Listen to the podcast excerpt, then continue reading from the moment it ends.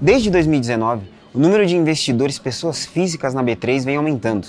Isso também fez crescer o interesse nas empresas a ter acesso a esse recurso. Mas você sabe por que uma empresa entra na bolsa? Eu te conto agora. A empresa passa de uma organização de capital fechado, com um ou poucos sócios, para uma organização emissora de ações. Com isso, todo mundo que compra uma ação vira sócio da companhia e a empresa tem acesso a novos recursos financeiros.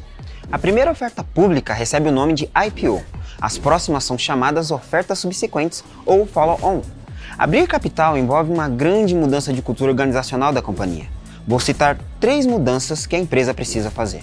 1. Um, ter controles internos mais transparentes. 2. Ter que passar por auditorias independentes e produzir relatórios financeiros periódicos. E 3. Manter práticas de gerenciamento de riscos. E por que precisam fazer isso?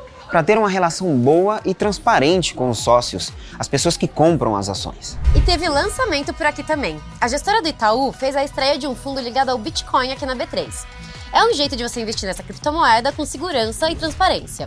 Para saber mais, acesse nosso site e procure pelo código BIT11 na sua corretora. Não se esqueça de seguir a B3 em todas as redes sociais. Boa noite